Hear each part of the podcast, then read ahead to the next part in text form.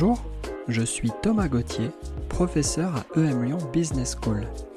Vous écoutez Remarquable, le podcast qui va à la rencontre de celles et de ceux qui explorent les futurs et se remémorent l'histoire pour bâtir dès à présent un futur durable. Bonne écoute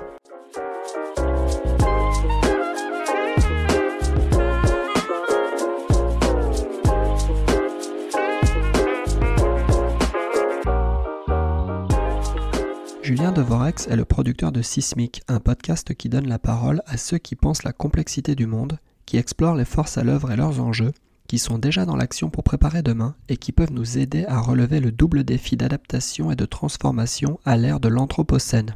Ce mois-ci, il publie aux éditions First Le monde change et on n'y comprend rien, un livre dans lequel il poursuit son enquête en profondeur et tente de démêler la grande pelote de notre époque, de découvrir la logique qui sous-tend l'ensemble et les règles du jeu auxquelles nous jouons tous. Dans l'échange à suivre, il sera justement question d'enquête et de quête. Salut Julien. Salut Thomas. Alors ça y est, tu es face à l'oracle, tu vas pouvoir lui poser trois questions sur l'avenir. Par quelle question est-ce que tu souhaites commencer? Alors ce que j'aime bien faire en général, c'est prendre du recul sur les questions, être un peu, un peu pénible. Euh, c'est pas après je, après je vais y répondre, mais c'est un peu ma, ma manière de faire, de questionner la question. Et la question de l'avenir est assez, euh, assez importante pour moi, elle est assez importante dans mon processus, dans ce que je fais aujourd'hui. Hein. Donc, euh, c'était le point de départ du, podcast. Le départ, mais il devait même s'appeler Futur, tu vois, euh, avant de s'appeler Sismique. Donc, c'était cette idée de, OK, qu'est-ce qui, qu'est-ce qui nous attend? Et puis, en fait, à quoi ça sert de voir, de prévoir l'avenir Avant de se savoir quelles questions on va poser à l'oracle, mais OK, qu'est-ce que je vais faire de ça, en fait? Pourquoi, pourquoi je pose ces questions-là, donc pourquoi, d'une manière générale, on essaie de savoir ce qui pourrait euh, bah, se passer en fait demain à l'aide euh, aujourd'hui de cahiers de tendance, de, euh, de rapports divers et variés, de, de voyance pour certains, et donc d'oracles, comme, le faisaient déjà les Grecs hein, avec, la, avec la Pythie. Et puis pas que les Grecs, hein, bien avant eux, les Égyptiens, enfin c'est pas nouveau, on essaie de savoir ce qui va se passer, bah, on essaie d'anticiper pour pouvoir faire des choix au présent qui vont nous permettre de, tirer parti en fait de l'information que l'oracle va nous donner. Et euh, parce qu'on a quelque part notre but, c'est de pouvoir satisfaire demain nos besoins de demain. C'est un peu comme ça que je le définis. Pourquoi on essaie de, de prévoir l'avenir C'est parce qu'on se dit que demain on va avoir des besoins, qu'on a envie de d'être en capacité de euh, bah, d'avoir euh, d'avoir de quoi vivre, euh, de gagner une bataille, de, de, de continuer de vivre, etc.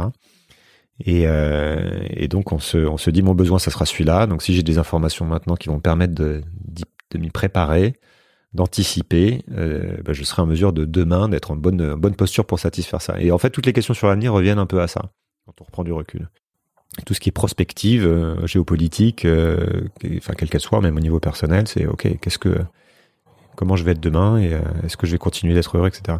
Donc si si je pense que par exemple mon but demain c'est d'être riche, bah, je vais essayer de trouver des informations sur l'avenir des placements, sur ce que je peux faire maintenant. Si mon but c'est d'être encore en vie, bah, je vais essayer de connaître les, dangers qui, qui arrivent, qu'il va falloir que j'évite, etc.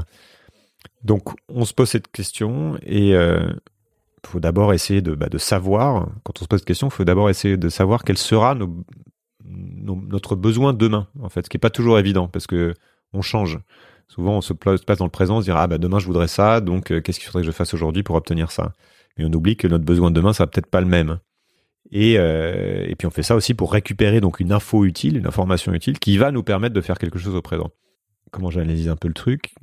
Donc concrètement, bah, pour moi, ça serait, euh, je sais pas, un truc euh, basique, hein, le, résultat du prochain tirage du loto. Hein. je sais que c'est un peu nul, mais mais comme ça, ça me permet de résoudre l'équation financière, ce qui, euh, apporte tout de même un, sacré confort, hein, qu'on se le dise, euh, qu'on y adhère ou pas, c'est quand même un, ça permet de satisfaire quelques besoins. Donc ça peut être, alors certes, ça peut être aussi une malédiction, mais bon, je prends le pari que je perdrai pas la tête et que je pourrais faire plein de trucs cool, aider les gens, vivre plus longtemps, etc.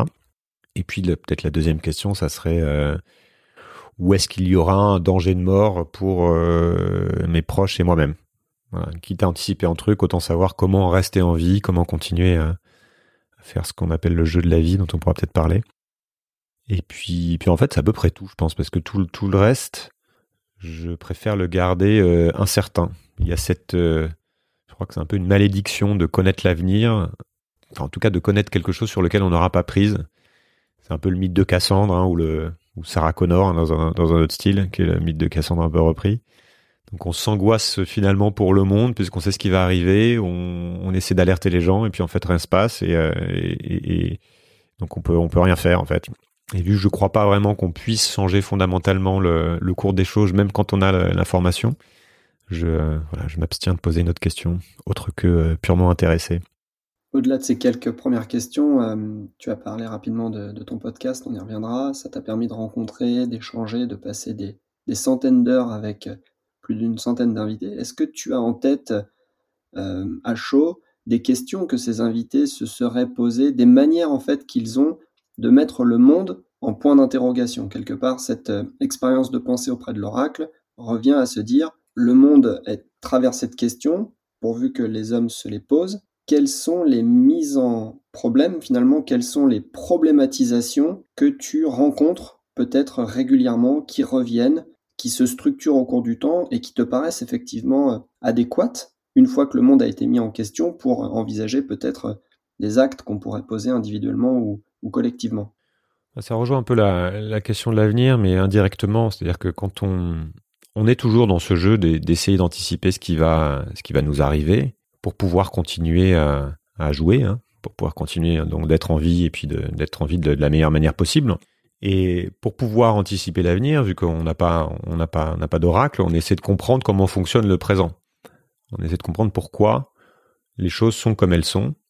Et ce qu'on, tous mes invités en, commun, et c'est ce que j'ai été chercher aussi chez eux, c'est cette capacité à trouver une manière de le décrire, de poser un système et d'expliquer, ok, pourquoi, pourquoi ça se passe comme ça. Et euh, chacun a son, ou un peu mis les choses de, à, sa, propre manière, c'est-à-dire chacun a son angle de vue selon euh, ses biais, sa culture, euh, son genre, enfin peu importe, il y a, plein de manières d'être biaisé, de, porter ce que j'appelle des, lunettes filtrantes euh, quand on regarde le monde, selon son domaine d'expertise aussi bien sûr. Et ce que moi je vais chercher, c'est de à, croiser les points de vue pour in fine me faire ma propre ma propre opinion, ma propre boîte à outils entre guillemets de de points de vue et arriver à changer les lunettes et à voir ce que ça donne quand on regarde avec un même événement ou une même, euh, même actualité avec euh, les lunettes d'un économiste ou avec les lunettes d'un physicien ou d'un philosophe ou, euh, ou d'un croyant, que sais-je. Et euh, il y a forcément des, des choses en commun, et en tout cas moi que j'ai trouvé intéressante, c'est-à-dire que euh, dans la manière dont on, dont on comprend le fonctionnement du monde. Donc ce, ces gens-là, comme je dis, ce sont des gens qui vont essayer de voir, moi ce que j'ai, ce que j'ai appelé, on en parlera après dans, dans, dans mon livre, les, les, structures, les règles du jeu qu'est-ce qui conditionne l'émergence de d'événements? Qu'est-ce qu'il y a euh, en dessous? Et en dessous, il y a euh, les tendances. Il y a des tendances de fond dont on parle. Euh, il y a différentes manières de les décrire. Hein. Une des tendances, moi, donc, qui, qui, me paraît essentielle et qui est revenue dans, dans la bouche de beaucoup d'invités, c'est ce qu'on appelle la, grande accélération du monde. Hein. C'est le fait que tout va de plus en plus vite et que donc cette, cette accélération des choses crée plein de, turbulence, hein, plein d'événements euh, qui se matérialisent de différentes manières. Hein. Ça va être euh, la mondialisation de, de l'économie, ça va être euh, l'accélération technologique, le fait que euh, tout le monde aujourd'hui a un smartphone et que ça change complètement les comportements et puis la politique et puis enfin tout un tas de choses et puis notre cognition et ça s'est fait en 10-15 ans. et puis il y a d'autres tendances euh, qui sont que bah, la connexion ou au contraire la déconnexion de, certaines choses entre elles. Enfin, il y a, plein de choses qu'on peut qu'on peut étudier. Et pareil, pour chaque domaine, va étudier un, peu quelles sont les tendances de fond qui sont sur le long terme, euh, qui vont provoquer l'émergence d'événements et les, mouvements du monde. Et ce qui est intéressant aussi, c'est quand on parle à des gens qui vont aller plus loin pour essayer de comprendre, ok, qu'est-ce qui, qu'est-ce qui crée ces tendances?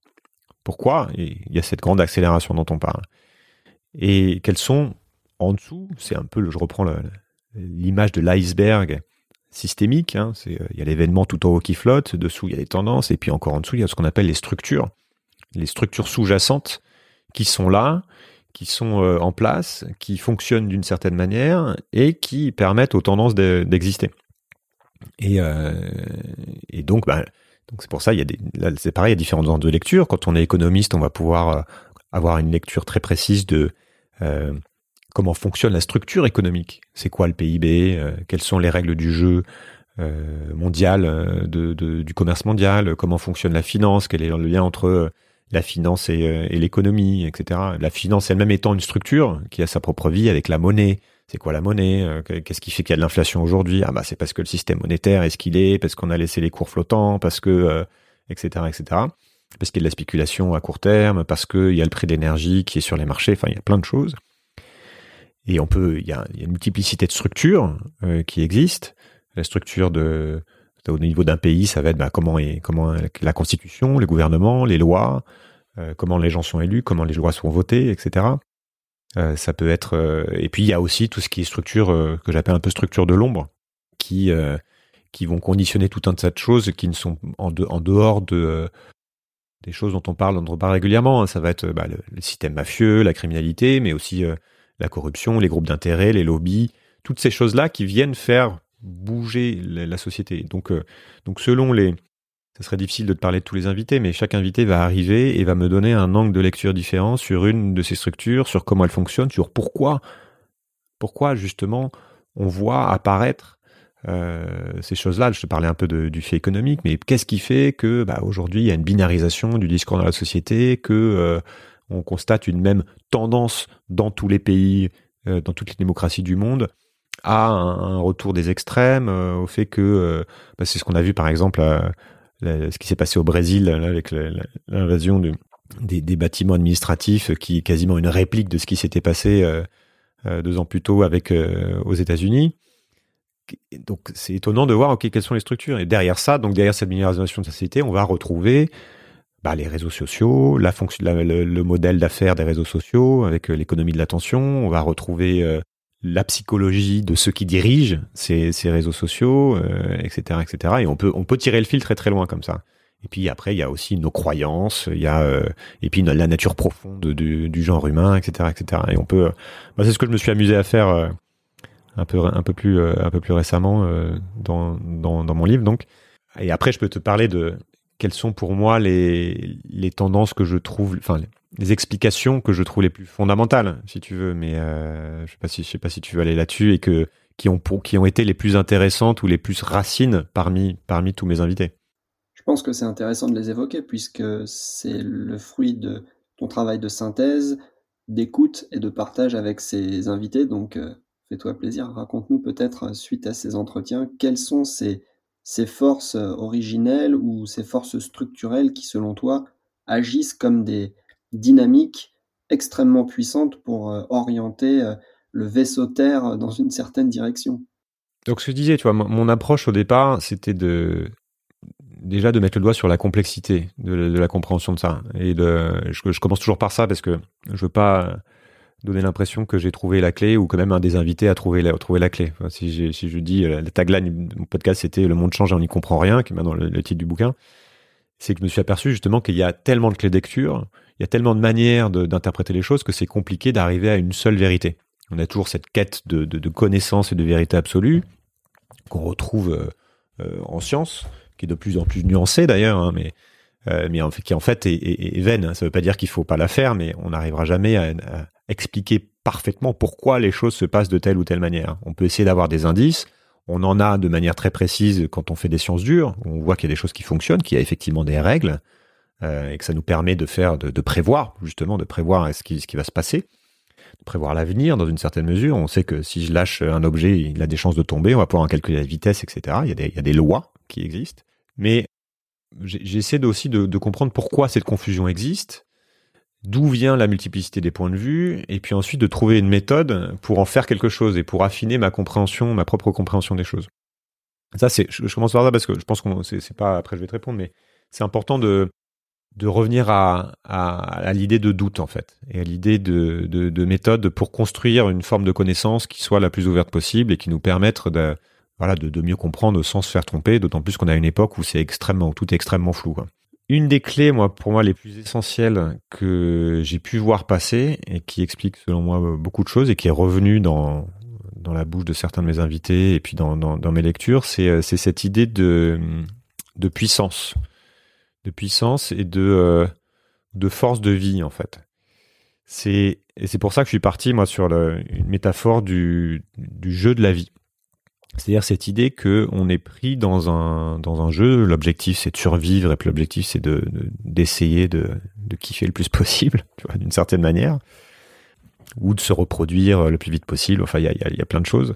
Et puis la définition du, du kiff va être différente selon les personnes, mais mais c'est cette idée qu'il y a un mouvement qui anime tout ce qui nous entoure, et donc ça c'est c'est la vie, si tu veux. Et on peut même étendre ce, ce mouvement à ce qui n'est pas proprement à proprement parler vivant. On, pourra développer là-dessus, mais donc j'ai essayé de comprendre quel était ce mouvement et comment il se manifeste et comment il explique notre époque et ses enjeux. Tu vois, c'est tu vas vraiment à la racine. Et ok, on est tous, on est tous pris. Le, commun en fait de entre tous les acteurs qui sont sur Terre, c'est cette espèce de, dynamique et notamment sur le vivant, c'est le jeu de la vie. Donc c'est quoi ce truc-là auquel on joue.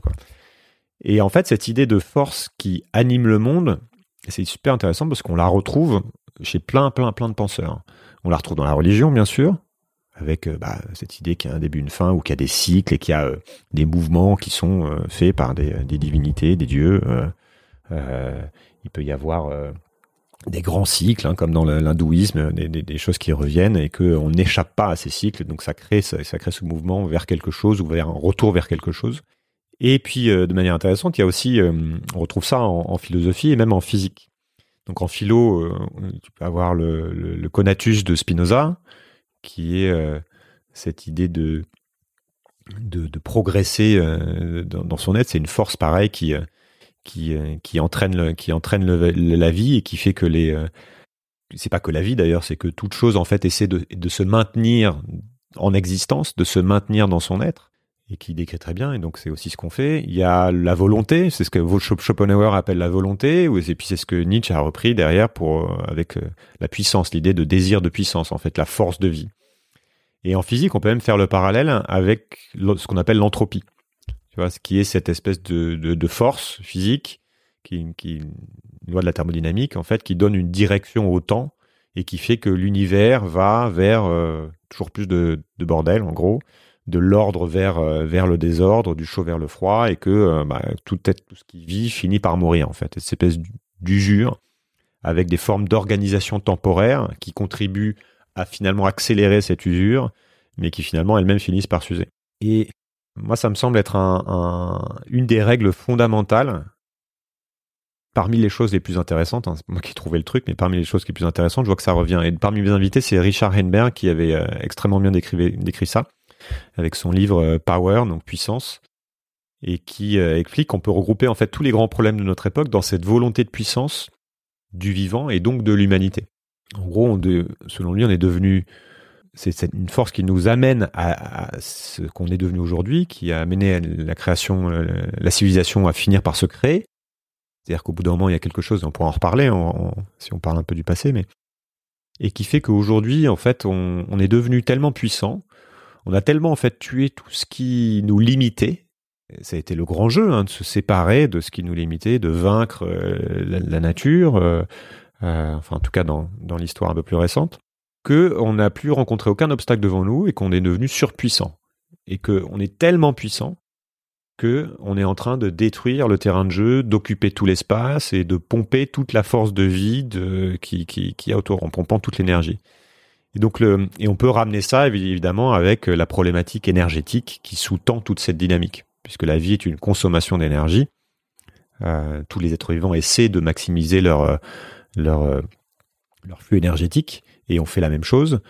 Et comme on, on, on est maintenant dans une phase où on a un boost d'énergie, on pourrait revenir, bah on a on est en situation de surpuissance et donc ça crée tout un tas de, de déstabilisation qu'on a autour. Ça crée des inégalités dans la société puisque certains individus ne savent pas s'arrêter dans cette quête de puissance et deviennent surpuissants. Donc euh, ça crée des, des milliardaires euh, qui se sont euh, enrichis comme comme jamais. Ça crée un extractivisme plus de plus en plus loin, de plus en plus profond, qui ça crée une déstabilisation du climat, ça crée, enfin voilà, on, rejette de plus en plus de choses, on détruit de plus en plus de choses par comme un super organisme qui exploite tout ce qui est euh, à sa portée comme ressource pour augmenter sa propre taille, sa propre puissance.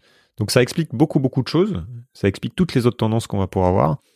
Et donc le grand paradoxe de notre époque, ce qui est le grand défi, c'est que cette force de vie qui nous pousse à vouloir grandir, grossir, augmenter notre puissance, et qui est maintenant codée dans notre système technologique, dans notre système économique, dans notre système culturel, soit on la restreint, du manière ou d'une autre, soit en fait on, euh, elle sera restreinte par manque de ressources, soit et potentiellement ça peut aller vers une forme d'autodestruction euh, ou en tout cas de destruction partielle de tout ce qui a été construit, une fin de cycle entre guillemets.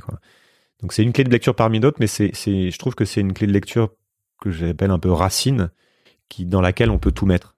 Ça, vraiment, ça en partant de là, on, on, peut, euh, on peut expliquer énormément de choses. Cette clé de lecture, elle est hyper intéressante. Je ne vais pas forcément revenir sur ce que tu as dit, mais elle m'amène une question qu'on n'avait pas préparée ensemble. Euh, est-ce qu'à contrario, tu as pu découvrir, euh, soit chez certains de tes invités, soit à la faveur de tes lectures et de tes autres écoutes, des contre-arguments, des clés de lecture qui viendraient discréditer ce rôle cardinal que jouerait la volonté de puissance euh, dont, tu as parlé en citant quelques philosophes qui se sont essayés à, la caractériser. Peut-on, si on voulait être euh, un instant ensemble euh, les avocats du diable, s'opposer à cette clé de lecture?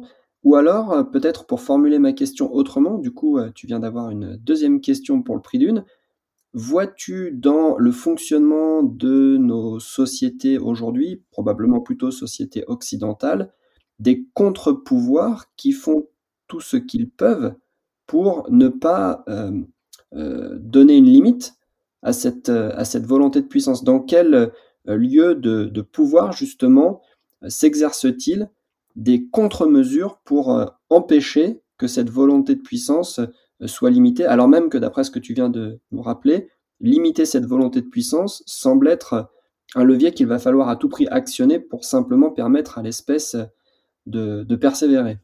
Des gens qui sont pas d'accord avec cette lecture, évidemment. Et l'argument euh, classique, il y, a deux, types d'arguments. C'est un que cette puissance n'est pas un, cette volonté de puissance en fait n'est pas un problème. C'est très Nietzschéen d'ailleurs. Hein. C'est Nietzsche au contraire qui dit euh, J'aime pas la morale, en gros, parce que la morale euh, vient des faibles qui veulent limiter la puissance des puissants et qui, euh, pour ce faire, donc, euh, donnent des codes, des, manières de se comporter qui sont contre nature, qui empêchent la vie de s'exprimer, en fait. Pour lui, la puissance de vie, c'est de laisser complètement faire ce désir de puissance, c'est de vivre la vie à fond, entre guillemets, parce que c'est ce que font tous les êtres vivants. C'est cette pulsion, d'appeler d'une autre manière, cette pulsion qui fait que qui ne doit pas être restreinte et que de la restreindre avec la morale, avec euh, donc ça serait aussi dans un contexte, dans une époque, hein, c'est mortifère. C'est à l'encontre de la force de vie et que donc euh, d'où euh, faut, laisser mourir, faut tuer Dieu entre guillemets et puis il faut il faut laisser aller parce que c'est la, vie même que d'avoir que, cette puissance qui s'exprime et c'est la loi du la loi des forts quoi. Donc cette admiration aussi justement pour les puissants etc. Et il y a un peu de ça hein, dans, beaucoup de, rhétorique aujourd'hui. Et puis on a, il y a l'héritage aussi, euh, toutes les croyances qui sont fondamentales dans notre société aujourd'hui, qui, euh, qui sont de, de intégrées en fait chez beaucoup de chez nous, surtout euh, en Occident, mais ça s'est répandu partout, qui est cette idée que bah, c'est très bien de, de, de chercher à être le plus puissant possible. Il n'y a qu'une valorisation de, des surpuissants, une valorisation des ultra riches qui sont, qui sont érigés en modèle, avec la valorisation de, de phrases comme rien n'est impossible ou euh, sky is the limit. De cette idée que voilà, il n'y a pas de limite en fait. L'idée de limite a été abolie. Il y, a plein de manières, pareil, quand on va regarder pourquoi pourquoi il n'y a pas de limite. Enfin, on peut appuyer ça dans la religion, on peut puiser ça dans le, la conquête de l'Ouest euh, américaine avec le mythe de la frontière, avec cette espèce de territoire sans limite, euh, virtuellement sans limite qu'on peut exploiter jusqu'au bout. il y a l'idée de moonshot, c'est-à-dire qu'il y a toujours un territoire après à aller conquérir. On a fini avec la Terre, on va aller sur la Lune, puis après la Lune, on va aller sur Mars, et puis après, on va faire une civilisation multiplanétaire. Donc aujourd'hui, en fait, euh, et ça rejoint un peu ta deuxième question, c'est-à-dire qu'il y a, on peut, peut-être commencer par là. Tout est fait en fait pour que on ne, on ne restreigne pas notre propre puissance. Le fait de dire on va devoir euh, attention, on va peut-être devoir décroître ou même l'idée l'idée euh, économique de décroissance, c'est précisément ça, c'est-à-dire il faudrait restreindre nous-mêmes notre puissance économique avant que ça soit une récession que ça nous tombe dessus. C'est plus raisonnable de faire ça. Tout ça, c'est battu en brèche. C'est complètement euh, en dehors de l'acceptation culturelle euh, actuelle. Parce que on a cette idée que non, non, toujours plus, toujours plus gros, faut aller de plus en plus loin, et parce que c'est c'est ça la vie. Tu vois, ça vient aussi de loin. Et aujourd'hui, cette croyance est très très ancrée dans, dans la plupart de, de ceux qui nous dirigent, et puis dans la plupart des gens, dans la plupart des gens aussi à qui on promet une croissance, on promet plus de puissance. Donc ça va des plus pauvres à qui on leur dit bah, ok demain tu auras à manger, euh, tu auras de quoi vivre. Donc c'est une, augmentation de sa propre puissance aux classes moyennes. On leur pourra dire toi aussi tu pourras gagner au loto demain et euh, et puis euh, tous ceux qui sont en haut de la pyramide qui surtout ne veulent pas redescendre. Donc il se trouve que ceux qui font les règles du jeu, bah, ce sont les puissants. Donc dans toutes les sphères, on a des gens qui sont là parce qu'ils ont gagné au jeu. Quel intérêt aurait-il à changer les règles du jeu et à restreindre leur propre puissance alors qu'ils sont là? Donc c'est pareil, c'est presque un truc, tu peux, aller chercher des, des, trucs naturels là-dedans. Donc il y a très peu, donc il y a plein de choses qui sont mises en place euh, en termes d'idéologie et puis de toute façon en termes de, euh, et puis après en termes de structure pour continuer d'aller chercher toujours plus, pour continuer de croître. Au-delà de ça, on peut même dire que le système a été construit en dur vers cet objectif d'augmentation de la puissance et qu'aujourd'hui finalement qui a la main là-dessus? Qui est capable d'arrêter cette espèce de, machine? On a des indicateurs qui sont ce qu'ils sont et qu'il faudrait changer au niveau mondial. On a euh, une culture qui est ce qu'elle est. On a euh, des règles en fait dans tous les sens. Tu vois, des règles du jeu qui sont vers, euh, qui entraînent, qui fait que celui qui qui veut, c'est la théorie des jeux, celui qui n'accepte pas le jeu perd. Donc on a tout intérêt à continuer à jouer pour pouvoir pour pouvoir faire ça. Après, il y aurait un autre discours qui permettrait de, twister un peu le truc, qui serait de dire, oui, il y a peut-être une manière de renoncer à sa puissance aujourd'hui pour continuer d'être puissant demain. Voilà, donc typiquement une logique de restreinte aujourd'hui euh, pour, euh, alors que les, les, autres ne se restreignent pas, euh, vont s'épuiser, ou alors on sera devenu plus résilient. Enfin, il y a tout un discours là-dessus. Mais donc aujourd'hui, non, il y a, quasiment rien qui va. Enfin, tout est fait pour limiter cette idée qu'il y a des limites. Après, est-ce que il y a d'autres narratifs qui vont nous dire que ça n'est pas inscrit dans le marbre, que ça n'est pas en fait quelque chose qui est euh, naturel, que cette volonté de puissance, elle n'est pas du tout, euh, elle, se retrouve pas? L'argument qui, euh, qui me vient, c'est de dire que bah, finalement, pendant des dizaines de milliers d'années, les humains ont vécu en trouvant des manières de se restreindre et en étant en harmonie avec la nature, en respectant l'environnement, en ne dépassant pas certaines limites qui les mettaient en danger, et que et que ça, il y a eu plein de cultures qui ont mis en place des manières de euh, euh, brûler les surplus. C'est le, voilà de brûler le surplus d'énergie, de pulsion. C'est le carnaval qui, existe, qui met ça en place un peu partout. Euh, il y a plein de il y a plein de traditions qui existent un peu dans toutes les un peu partout dans le monde qui empêchaient à ce que des personnes deviennent trop puissantes parce que on avait compris que ça venait déstabiliser les choses. Oui, et donc il y a plein, il y a des milliers d'expérimentations humaines qui ont été tentées qui ont été qui ont été mises en place. Donc il n'y a pas une seule forme de de faire civilisation entre guillemets, enfin de de, de vivre en communauté et euh, donc ça veut dire que c'est pas a priori gravé dans le marbre. Sauf que un contre-argument, c'est de dire que in fine, qu'est-ce qui se passe quand un de ces groupes humains lui choisit de maximiser sa puissance bah, il se passe euh, ce qui s'est passé à peu près partout dans le monde, c'est d'ailleurs l'émergence de, civilisations qui euh, conquièrent des territoires et qui imposent leurs règles à, euh, aux tribus voisines ou aux groupes voisins qui, eux, étaient dans une forme de restriction. Donc, y a, on revient à la théorie des jeux. Voilà, il y en a un qui, qui, qui décide d'être le méchant, l'autre reste le gentil, entre guillemets, pour évidemment vulgariser tout ça. Bah, c'est celui qui est le plus agressif qui gagne.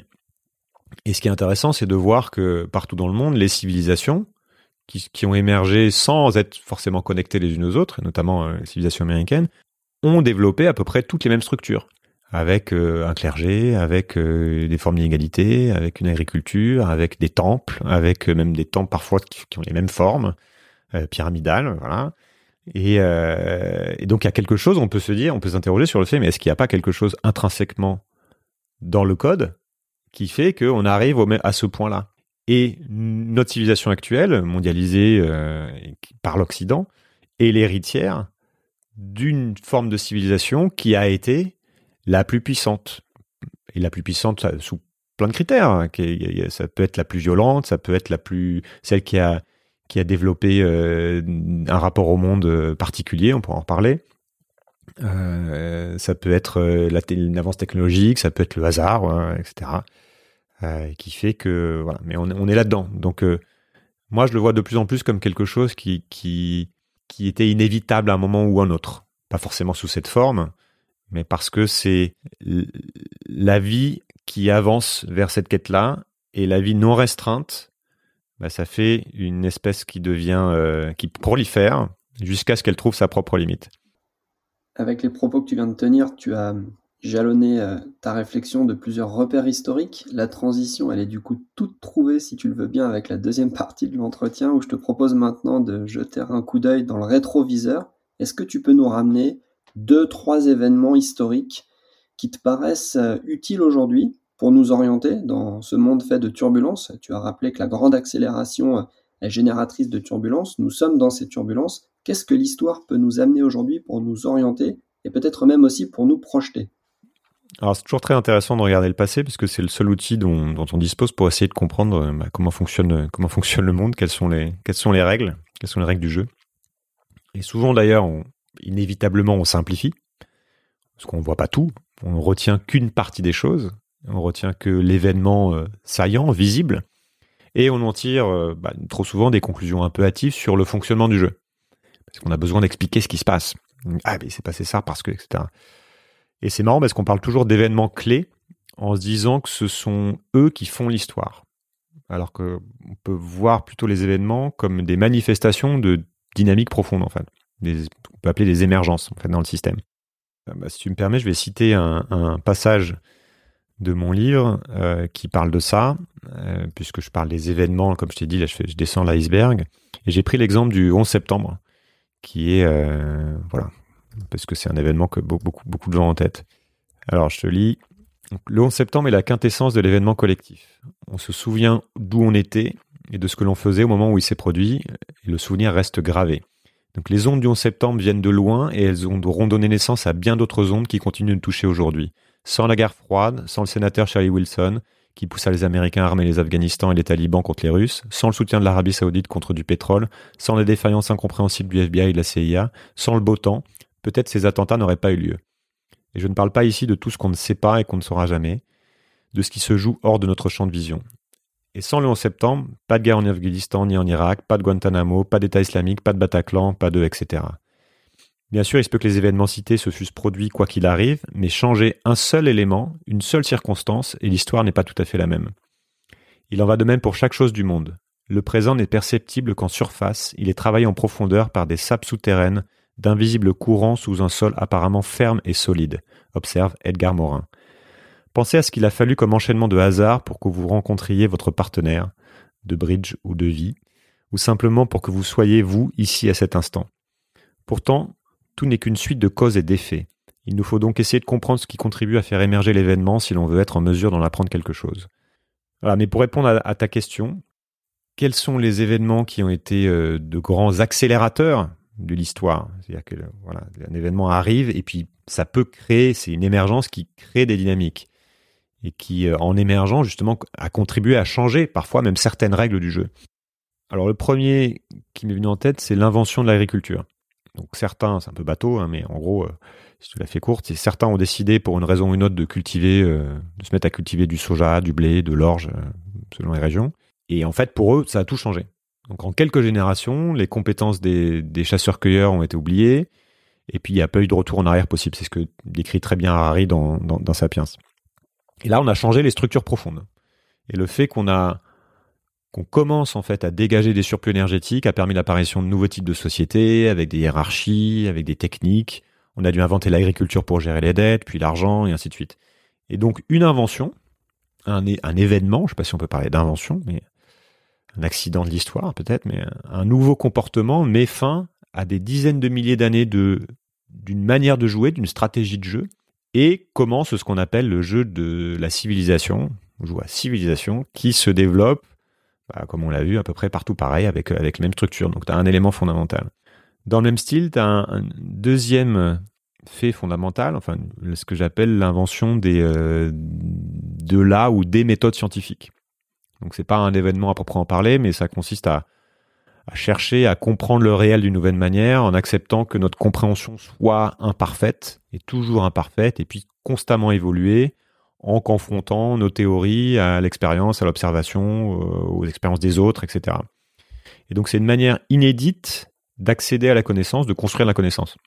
Euh, donc alors après, c'est difficile de, de, de, déterminer à quel moment ça arrive. Tu vois, on peut partir de d'Aristote qui euh, voilà, posait un peu les bases de, la raison entre guillemets. On peut partir du physicien musulman euh, à la Seine. On peut partir de Bacon au XIIIe siècle en Angleterre ou Descartes euh, chez nous au XVIIe. Enfin, il y a plein de voilà, tout ça c'est une évolution. Hein, on, repart toujours de de ce qui a été fait. Mais à partir de là, au moment où ça se passe, notamment à partir de la Renaissance, on se dote d'outils de déchiffrage de, des règles de fonctionnement du monde qui sont hyper puissantes et accélèrent considérablement l'histoire. Parce que voilà, l'histoire technique, etc. Et après suit le troisième événement majeur qui, définit l'histoire moderne, qui est la révolution industrielle et plus particulièrement la découverte liée au pétrole, l'exploitation du pétrole. Donc là encore, hein, c'est un ensemble de dynamiques et de composantes, mais c'est un fait absolument majeur puisque c'est de loin le plus grand accélérateur de l'histoire. Pourquoi? Parce qu'on a pu exploiter le pétrole, qui est une énergie solaire enfouie depuis des millions d'années, puisque le pétrole c'est du plancton décomposé, hein, donc de la photosynthèse fossilisée en quelque sorte, et qu'on est encore dans ce cycle.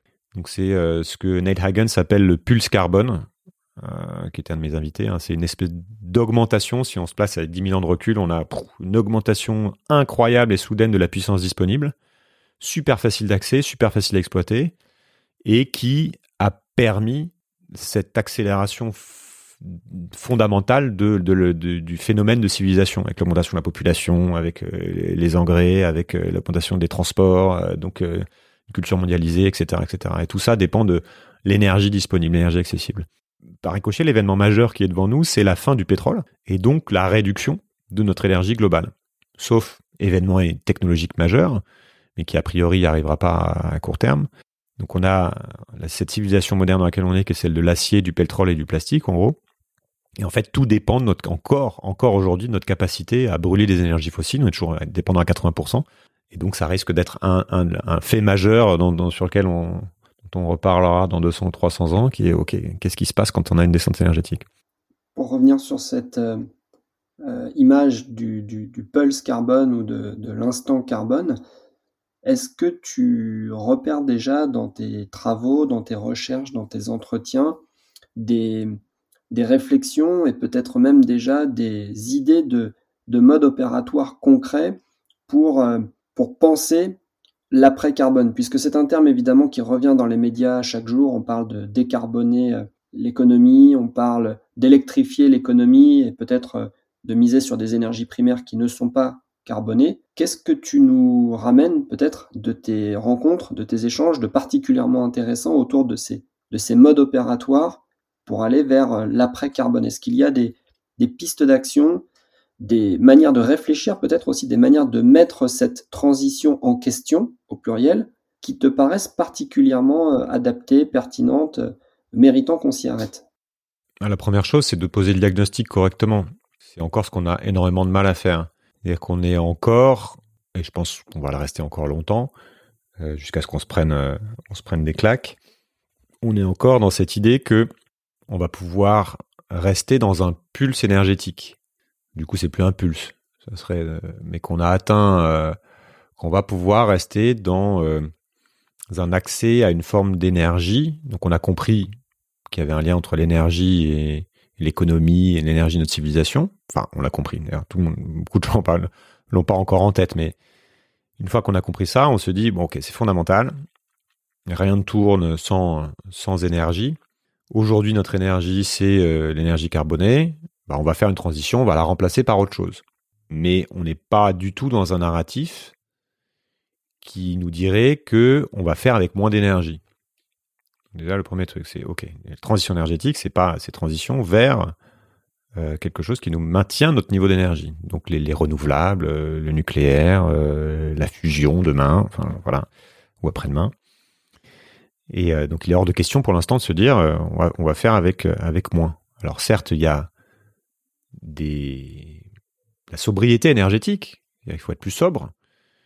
Mais il y a quand même cette idée que on va continuer à faire de la croissance économique, donc de consommer plus d'énergie, si possible décarbonée, et que donc cette sobriété, finalement, elle est toute relative. C'est-à-dire que elle est soit temporaire, soit pour quelques-uns, et, soit elle va permettre de, à la population de croître. C'est-à-dire qu'on va la diminuer par personne, mais au global, on va, on, va pas continuer, on va pas être sobre en tant que civilisation, puisqu'on est dans une idée de croissance économique et donc de croissance des flux et donc de, plus d'énergie. Donc le, discours aujourd'hui, il est absolument pas sur la descente énergétique. Il n'y a pas de, on ne voit pas la possibilité, l'éventualité que ce soit un pulse euh, et, donc on ne le pense pas. Donc c'est un grand impensé. Il y a quelques personnes qui le pensent et qui se disent euh, ok, attention, euh, il est tout à fait possible, au moins à court terme, c'est-à-dire pendant quelques décennies, jusqu'à ce qu'on trouve miraculeusement une autre source d'énergie et qu'on la déploie. Donc on pense à voilà, la, fusion ou aux, énergies renouvelables, si est qu'il soit possible de les mettre en place, parce qu'on a aussi des problèmes de ressources, on va pas aller là-dedans, mais voilà. Mais euh, il y a quand même une forte probabilité que, euh, à un moment donné, si on doit effectivement se passer d'énergie fossile, comme on a prévu de le faire pour la problématique climatique, et qu'on décide de ne pas aller miner partout, ou de ne pas aller creuser tous les fonds marins pour aller chercher vraiment racler tous les fonds de cuve, ce qui est une éventualité, hein, pour l'instant on va, on va vers ça. Euh, bah, ça veut dire que comment on fait pour, pour construire une société avec moins d'énergie? Et là, bah, c'est toute la question justement de euh, tout le, travail euh, autour des questions de décroissance, d'inventer des, nouvelles manières de des, nouvelles manières de, transporter les choses, de relocaliser euh, certaines choses, de refaire l'agriculture avec beaucoup plus de, de main d'œuvre. Et finalement, donc on revient à des modes de faire et des modes de vie qui étaient ceux que euh, nos arrière-grands-parents, nos grands-parents avaient avant nous. C'est-à-dire dans des, dans des circonstances où effectivement il y avait beaucoup moins d'énergie disponible. Il y a des choses à aller puiser dans les techniques, il y a des choses à aller puiser dans les organisations sociales, dans, et puis dans les comportements. Voilà, les gens voyageaient beaucoup moins, il y avait des trucs comme ça. Et puis dans euh, la culture, dans, les, dans, les, dans la manière, dans les manières de vivre en fait, euh, dans les, dans les rapports, rapports aux gens. Pourquoi, pourquoi en fait toutes les sagesses partout dans le monde entier prônent une forme de sobriété? In fine, être sage, c'est se contenter de peu. Être sage, c'est justement limiter sa propre puissance. Être sage, c'est, euh, euh, enfin voilà, être une forme de frugalité. Et pourquoi il y avait ça? Parce que tout, on était dans un monde qui de toute façon ne était contraint ne permettait pas de faire, euh, de, de faire autre chose. Donc la, posture la plus sage, c'était de, se contenter. C'était ce dont on, ce dont on avait besoin. Donc quelque part, c'est de retrouver, d'aller chercher, encore une fois dans le passé, des, choses qui étaient en place depuis des milliers d'années parce que elles étaient dans un contexte qui était ce qu'il était. Et donc si on, revient dans un contexte similaire, il y a plein de choses à aller aller chercher sur les formes d'organisation, sur la manière de construire des maisons, sur la manière de, enfin voilà, de, tout ça. Sauf qu'on le fait dans un contexte qui ne sera pas tout à fait le même, évidemment, avec euh, avec quand même des technologies qui sont pas les mêmes, qui permettent de, de, de, de maintenir euh, tout un tas de choses qui sont essentielles. Donc les questions qui vont se poser, je peux pas citer d'invité, mais les questions qui vont se poser, c'est justement de faire le tri entre ce qui est essentiel et ce qui ne l'est pas. C'est qu'à partir du moment où on va pouvoir faire moins, bon bah ok, où est-ce qu'il y a du gaspillage, qui, qui c'est-à-dire vraiment de la vraie perte d'énergie pour rien, et là il y a quand même des marges de, de progression qui sont énormes, donc c'est souvent par là que commencent ces entreprises. Hein. C'est ok, en fait on a des... Est-ce qu'on a besoin de euh, faire prendre l'avion à tout le monde pour aller faire le meeting à l'autre bout du monde? Bah en fait euh, non, en fait c'était un petit peu du gaspillage, donc on arrête de le faire. Est-ce qu'on a besoin de tout un tas de choses? Donc c'est le premier truc, et ça au niveau d'une société, c'est ok. Est-ce qu'on a besoin de se chauffer à 23 degrés? Bon bah non, en fait on met un pull et puis on chauffe à 20 degrés. Donc c'est tout ce qui est un peu gaspillage. Et après il y a les deuxièmes leviers qui sont de l'ordre de la vraie organisation, c'est comment on fait différemment pour répondre à des besoins qui sont estimés comme étant essentiels. Donc priorisation des besoins, de quoi on a besoin pour faire société, qu'est-ce qui est vraiment essentiel, et on va réorienter l'énergie vers ça. Et pareil, c'est des discussions à avoir qui sont pas vraiment euh, qu'on n'a pas vraiment aujourd'hui, mais qui vont être amenées, euh, qu'on va être amené euh, à avoir, surtout en Europe où a priori on va être les premiers à avoir une forme de descente, de descente énergétique. C'est extrêmement difficile d'avoir ces conversations parce que le diagnostic n'est toujours pas posé. parce que le lien n'est toujours pas fait entre euh, l'énergie et l'économie, le lien n'est toujours pas fait entre l'énergie et les, fossiles, parce qu'on on est dans ce refus de, peut-être à raison, hein, peut-être que peut-être que pendant encore quelques temps, on a raison de se dire que non, non, non, il n'y a pas de, y a, a, pas de limite à notre puissance. On va trouver, euh, et c'est pas le, le, futur du jeu ne passe pas par une limitation de la puissance, ça passe plutôt par voir comment on va pouvoir augmenter ça.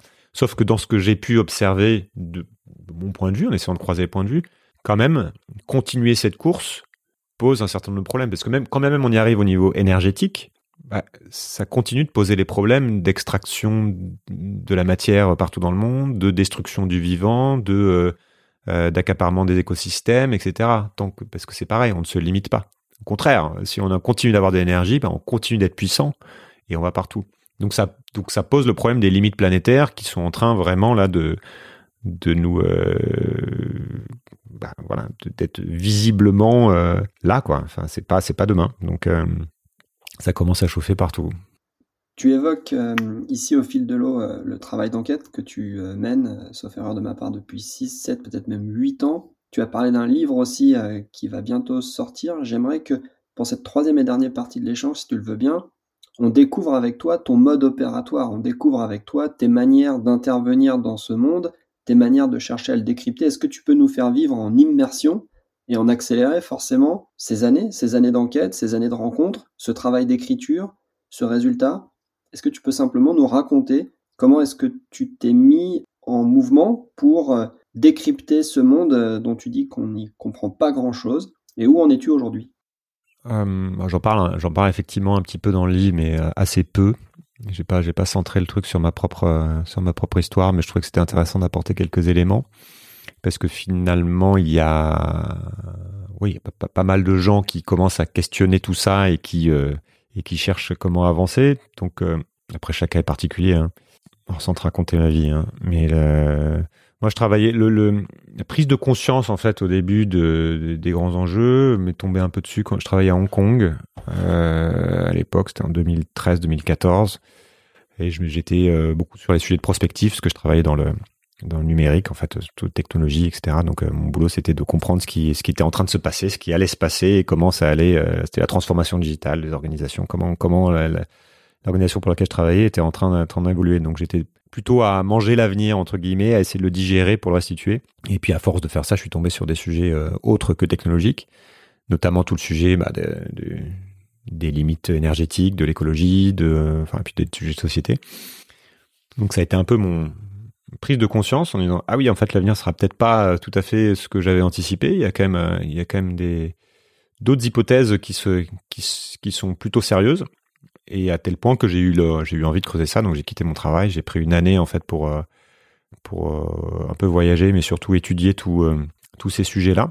Et et comprendre dans le même temps quelle était ma place là-dedans, qu'est-ce que je faisais avec ma propre, ce que j'appellerais maintenant mon propre désir de puissance, quoi, ma carrière, quoi. Comment donc ça ouvre plein de portes hein, sur le, bah, le rapport à l'ambition, le rapport à l'argent, le rapport à la quête la quête, le sens, quel sens on veut donner à sa vie, etc. Et euh, et après, donc j'ai voulu quand je suis entré en France, j'ai voulu continuer à faire ça. J'ai repris un, job alimentaire entre guillemets, mais euh, et j'ai repris j'ai fait ça avec ma femme qui était dans le même processus, elle qui est pas plus partie sur l'humain pour euh, comment comment on aide les gens. Et moi j'ai voilà, j'ai essayé d'avoir des conversations, et puis j'en ai eu assez d'avoir des conversations qui étaient un peu trop solitaires pour pour moi. Donc euh, je me suis dit ok personne personne m'écoute donc je vais lancer un, podcast pour euh, comme ça au moins mes proches l'écouteront et puis on pourra avoir des conversations euh, différentes. Et mon approche dès le début c'était de partir de alors je l'appelais sismique parce que je suis parti du postulat que qu'on allait qu'on était sur une époque avec des changements profonds qui étaient en train de de se faire et qu'ils allaient de plus en plus faire trembler notre notre quotidien. Euh, voilà, ça aurait pu être aussi signaux faibles. J'étais parti là-dessus, donc futur, comme je te disais. Euh, mais, ça fonctionnait, ça fonctionne assez bien cette idée de, structures profondes qui nous font un peu, euh, nous font un peu tanguer. Et depuis le départ, je me suis dit, je vais essayer de croiser les, de partir de cette idée que je que, voilà, je, ne comprends pas ce qui se passe. Et donc c'est partir avec une posture d'enquêteur. J'appelle ça une enquête. Donc c'est pas, j'essaie pas de parler du monde, j'essaie de questionner et de le faire ça en, variant les points de vue, en, en, sans parti pris. Je n'essaie pas du tout de débattre, j'essaie de, comprendre comment, euh, pourquoi, comment mon interlocuteur pense, pourquoi il pense qu'il se pense, quelle est euh, son analyse, et j'essaie d'avoir, si possible, des gens qui sont capables d'avoir une analyse un peu systémique, au moins de leur sujet. Et ça m'a amené aussi à questionner la connaissance en elle-même. C'est le point de départ de, mon livre. Avant de, avant de parler des structures du monde et des règles du jeu du monde, c'est un livre sur OK, comment fonctionne le monde. C'est OK, on, va d'abord interroger comment, comment on questionne le monde. Parce que c'est ce qu'on fait très mal aujourd'hui et c'est un des problèmes fondamentaux de, de notre époque c'est cette incapacité qu'on a, chronique, à euh, accepter de ne pas détenir la vérité. On est dans une époque où vraiment tout le monde veut avoir raison, ou avoir raison est valorisé, euh, et puis où il faut tout simplifier. Donc c'est c'est ok pourquoi en fait on n'y comprend rien? Bah parce que parce qu'on est là-dedans en fait parce qu'on est dans la sursimplification parce que et d'où vient cette simplification? Elle vient de, de, de, notre culture aussi de la division de ça vient aussi d'une forme de méthode scientifique hein, qui est à la fois puissante mais qui nous a fait tout diviser. Et puis euh, de notre cognition de, des lunettes qu'on porte dont je te parlais de donc ça la question des biais cognitifs se rendre compte aussi que en fait on n'est pas des êtres de raison comme euh, comme on comme on l'entend qu'on est tout à fait manipulable qu'on a des des biais euh, voilà de par de par nos origines de par notre langue euh, et que donc euh, il faut qu'on soit beaucoup plus humble quand on aborde ces questions de compréhension du monde. Et tout ça ça amène à, reprendre aussi tout ce qu'ont dit les, les, grands sages et les philosophes sur ces questions là donc bah ok commencer par par admettre qu'on ne sait rien. Voilà je, je, sais que je ne sais rien ou que sais-je si on reprend Montaigne et, euh, et qu'il y a quelque chose, voilà, beaucoup, de gens qui ont réfléchi sur, ce, sur, comment construire la connaissance, en fait, ont des choses à nous apprendre. Donc c'est la posture que j'essaie d'avoir, c'est celle-ci, qui est pas facile à tenir, hein, mais euh, qui est de dire, ok, en fait, je, ne sais pas, dis-moi, dis-moi les choses, et j'essaie de euh, de mettre en lumière ce que l'autre pense en essayant de ne pas juger, euh, parce que je suis là pour euh, pour apprendre. Et euh, donc ça, c'est le processus. Et puis après, dans cette construction, bah, j'essaie d'avoir quand même une certaine méthode. Euh, en essayant d'aller euh, d'aller déceler justement le, le, fonctionnement profond des différentes structures. Donc, bah, c'est quoi Ok, euh, tu es économiste, parle-moi du, fonctionnement profond de l'économie. pourquoi Comment on en est là Qu'est-ce que ça crée Et puis, il se trouve que tout le monde n'est pas d'accord. Donc, j'essaie d'aller voir des gens qui sont pas tout à fait d'accord. Faut que je le fasse beaucoup plus d'ailleurs. Moi-même, je suis laissé enfermer dans une forme de. J'ai reçu beaucoup d'invités qui finalement étaient assez d'accord entre eux. Donc c'est intéressant, ça va être intéressant pour moi en prochaine étape d'aller euh, ouvrir plus large. Euh, et puis pour me faire moi, in fine, mon propre point de vue qui est euh, qui est ce qui qui va me permettre de réfléchir moi-même à ma, propre manière de, jouer, d'être au monde, de de traiter les autres, etc. Et c'est pas du tout une vérité absolue. Mais c'est un propos qui est difficile à tenir aujourd'hui parce qu'il n'est pas parce que c'est difficile de le mettre en avant en fait, parce que euh, la structure médiatique exige de la simplification, exige de la petite phrase, parce que la structure technologique avec les réseaux sociaux fait exactement la même chose. Il faut qu'une pensée, une, c'est, compliqué de, de, développer une pensée complexe, c'est compliqué de développer une pensée nuancée, c'est compliqué de, de, de, de ne pas faire partie d'une tribu en disant euh, nous on est les gentils, mais eux c'est vraiment les méchants. Euh, c'est, on a, nous on a compris, eux n'ont rien compris. Donc j'essaie d'éviter ces postures-là quand bien même je, suis d'accord avec certaines tribus, avec certains points de vue, en disant, OK, c'est vrai que vous m'avez l'air d'avoir mieux compris que les autres, mais quand même, OK, essayons de comprendre pourquoi l'autre pense qu'il pense. Est-ce qu'il pouvait penser différemment? Et à partir du moment où tu comprends ce qu'il pense qu'il pense, bah, tu vas pouvoir euh, voir que finalement, il y a beaucoup de choses qui sont une question de point de vue. Et pas, c'est pas du relativisme, c'est aussi de, se dire, OK, je, prends cet exemple-là de mémoire dans le livre. Pourquoi il y a un désaccord entre Greta Thunberg et, euh, et je sais pas, un, le président du World Economic Forum qui, euh, qui, qui, qui, veut de la croissance, pour, faire, pour être un peu dans la caricature, ben c'est qu'en fait, ils parlent pas du même référentiel. Et que finalement, tous les deux ont raison dans leur référentiel. Greta Thunberg parle du, pour faire court, du rapport du GIEC.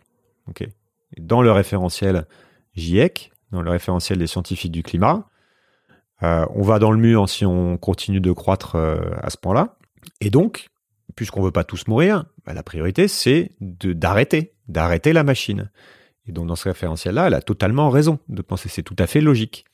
Si on prend quelqu'un qui a un référentiel euh, économique classique, et que pour qui la croissance du PIB euh, n'a pas forcément de lien avec, euh, avec l'exploitation, avec l'extractivisme, avec l'exploitation de la nature.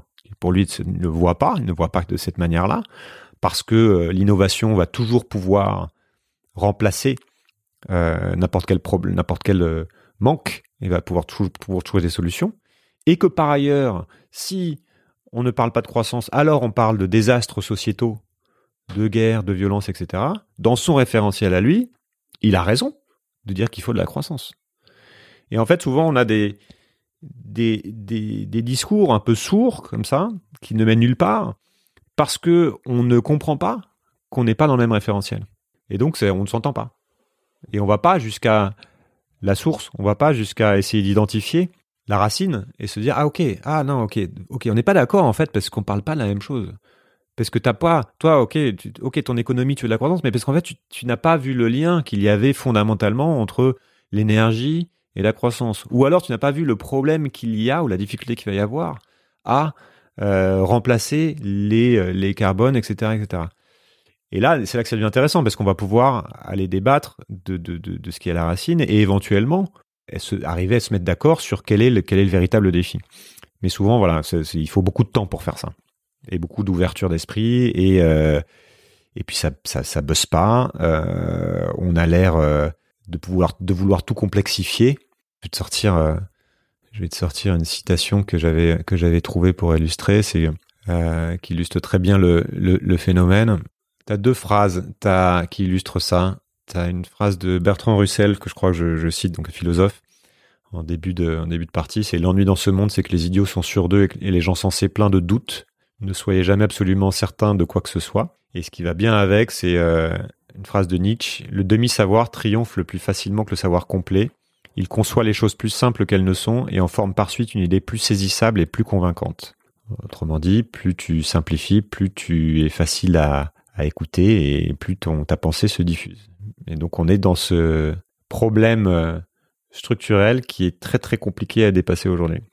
Et tant qu'on ne le dépasse pas, bah, tant qu'on n'arrive pas à avoir cette pensée complexe et à se dire que l'autre a peut-être une part de vérité et que de toute façon il faut que je fasse avec lui, que ce n'est pas que, pas que je le prenne comme un ennemi, euh, ça va être très compliqué de construire du commun.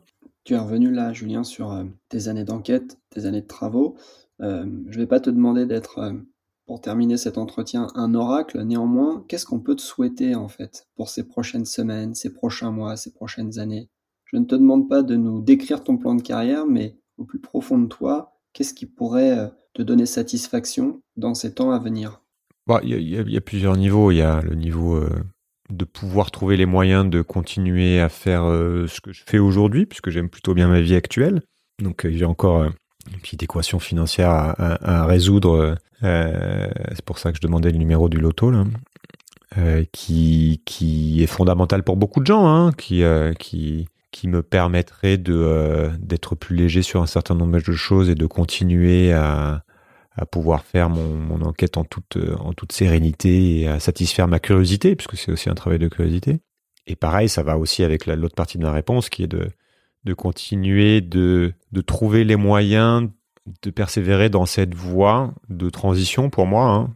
Ça revient sur des sujets qu'on va appellerait aujourd'hui de développement personnel ou de, de philosophie, de quête de sens ou de quête de quête de, de trouver un équilibre qui soit satisfaisant dans la vie. Donc donc ça passe euh, par le métier, ça passe par le, le rapport à l'argent, ça passe par euh, plein de choses, hein, par le rapport à l'autre, etc. Mais dans dans il y a trois choses fondamentales que j'essaie de faire en ce moment. C'est euh, euh, c'est là-dessus d'ailleurs, j'ai dernière partie est plus justement sur le quoi faire de tout ça. Euh, j'en parle, je dis m'alléger, ralentir et faire attention à mon attention. Continuer un peu là-dedans. M'alléger, c'est moins moins me faire donner au cerveau, c'est essayer de posséder moins de choses. Bon là-dessus, c'est encore vraiment raté vu que vu qu'avec des enfants, c'est très compliqué, je trouve. en tout cas, dans un monde, dans un mode de vie urbain que j'ai choisi, les choses s'accumulent. Et puis c'est aussi un peu se foutre la paix par rapport à, toutes les injonctions extérieures et intérieures. Voilà, et perso, je parle d'assez loin là-dessus, donc c'est un processus. Ralentir, c'est essayer de faire moins, de moins voyager, de moins travailler, de gagner aussi moins d'argent, ce que je, ce que je fais déjà, d'être euh, moins pressé pour tout. De, euh, pareil, c'est dur, hein. c'est dur parce qu'il y a plein, plein d'injonctions pour ça, et puis qu'on a été, on a été fait dans un certain moule. Et puis l'attention, c'est ce que euh, je cite Otto Charmer, qui est, euh, qui est un universitaire du MIT allemand, qui, qui a créé Theory U notamment, qui dit l'énergie suit l'attention. Là où vous placez votre attention, c'est là que l'énergie du système ira. donc c'est le lien entre attention et intention notamment. Donc écouter mieux, changer de regard sur soi-même, sur ce qui nous entoure, faire attention à, ce qu'on souhaite voir émerger plutôt que ce qu'on souhaite à tout prix aussi éviter. Euh, donc ce lien attention-intention, donc, donc c'est en gros avant de me prendre la tête sur mes intentions, j'essaie euh, de mieux écouter, de voir en dehors de mes bulles. Euh, donc c'est d'ailleurs pour, bah, pour ça que je fais sismique, hein, pour m'ouvrir à, des choses nouvelles et à, parfois à l'inattendu, tu vois. Et je pourrais, euh, je pourrais aller beaucoup plus loin. Je, je suis encore dans, dans ma zone de confort, mais euh, et puis j'ai recréé cette zone, cette zone de confort, comme je te disais. Mais je pense qu'il y a vraiment quelque chose de, fondamental dans l'attention. À quoi on fait attention Et là où on met notre attention, c'est là qu'on va, là où on porte notre regard, là où on écoute. C'est ça, c'est ce qui décide de, en grande partie, de, des trajectoires qu'on va prendre. Voilà, ce que tu peux me souhaiter, c'est de continuer à travailler là-dessus sans, trop m'y perdre. Et puis, puis voilà. Il me reste à te remercier Julien et puisque tu nous as partagé quelques citations, je ne résiste pas à l'envie de t'en offrir une en retour. On la doit celle-ci à, Paul Valéry, je pense qu'elle est quelque part euh, en écho avec euh, les propos que tu as tenus. Paul Valéry nous dit Ce qui est simple est toujours faux, ce qui ne l'est pas est inutilisable. Voyons voir si cette citation peut nous inspirer, en tout cas tes propos nous inspirent à coup sûr et euh, rendez-vous sauf erreur le 16 février pour la sortie du livre. C'est juste? Exactement. Euh, partout, distribution mondiale. Euh, évidemment, toutes les librairies. S'il n'est pas dans votre librairie, il faut, le, faut aller le demander. Et puis, je ferai un, petit événement de lancement euh, à Paris. Je sais pas quand tu sortiras le podcast, mais voilà, puis j'en dirai plus. Merci Julien. À bientôt. Salut. Salut. Merci à toi.